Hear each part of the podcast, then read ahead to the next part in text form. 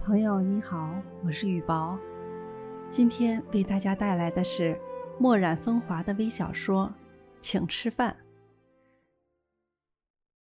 这个周末，周小五请了三个人吃饭，三个人中有两位是他的上司，还有一位是相处多年的朋友，对他都很重要。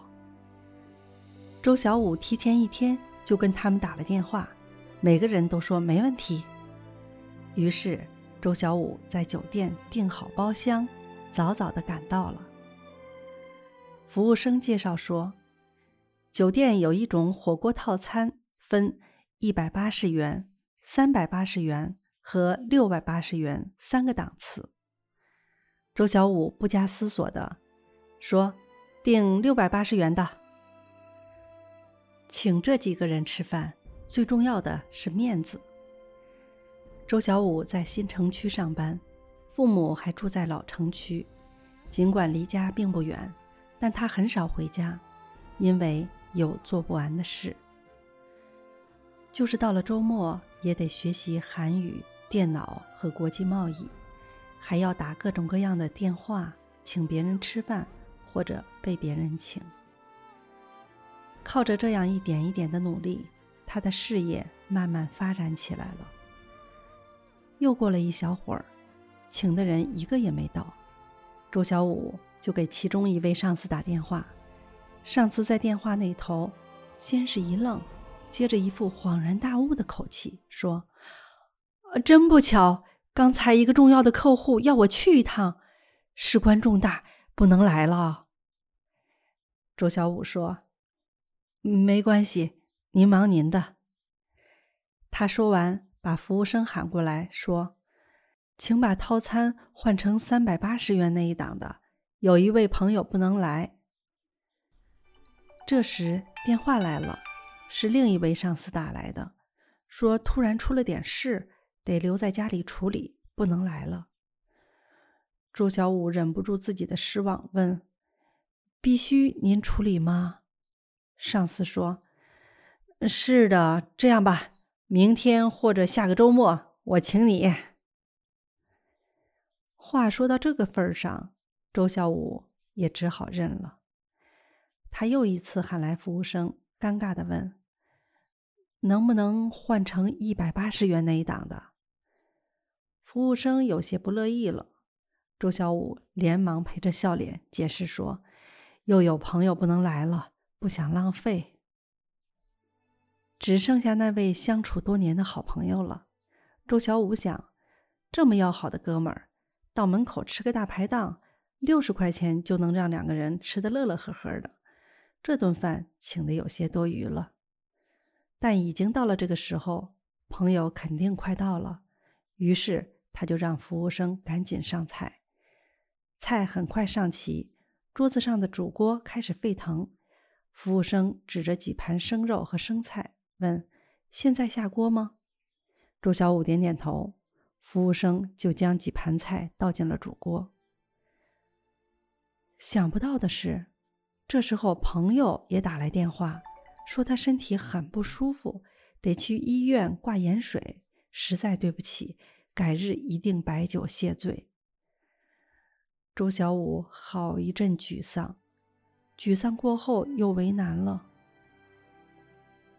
这满满一桌菜，他一个人怎么吃呢？打包？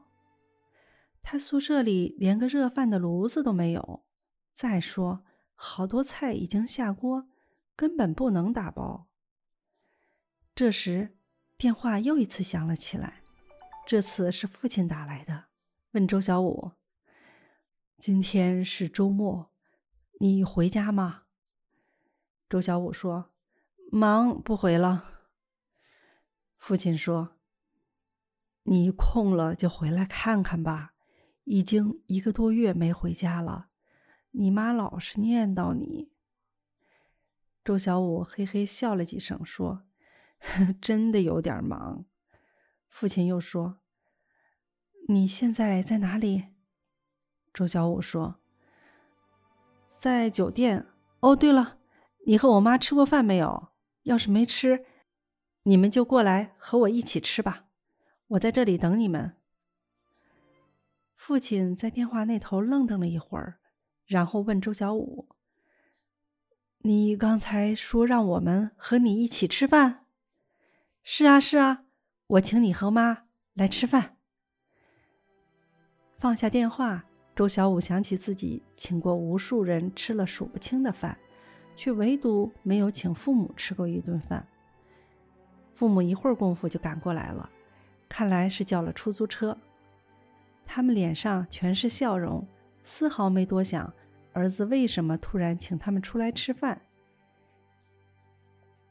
一家人第一次在家外面的地方吃饭，吃一份最低档次的套餐。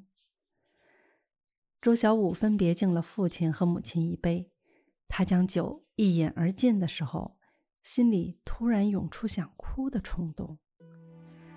吃完饭，周小武和父母一起回了家，在家里住了一个晚上。星期一一上班，一位同住一个小区的同事就跑过来告诉周小武：“昨天你爸妈在小区里逢人便讲。”说你请他们在大酒店吃了一顿高档饭，还说你给他们敬了酒，祝他们身体健康。周小武一下子泪流满面。吃饭对于一个家庭来说是件充满神圣意义的事，它是家庭最高的仪式感，也是在父母渐渐老去时，子女能够陪伴父母的最有效时间。父母在才是家，家和睦，人才幸福。浪漫就是浪费时间慢慢的吃饭，浪费时间慢慢喝茶。陪父母吃饭是一种孝顺，更是在人生有限的时光里，同父母做的一件最浪漫无比的事。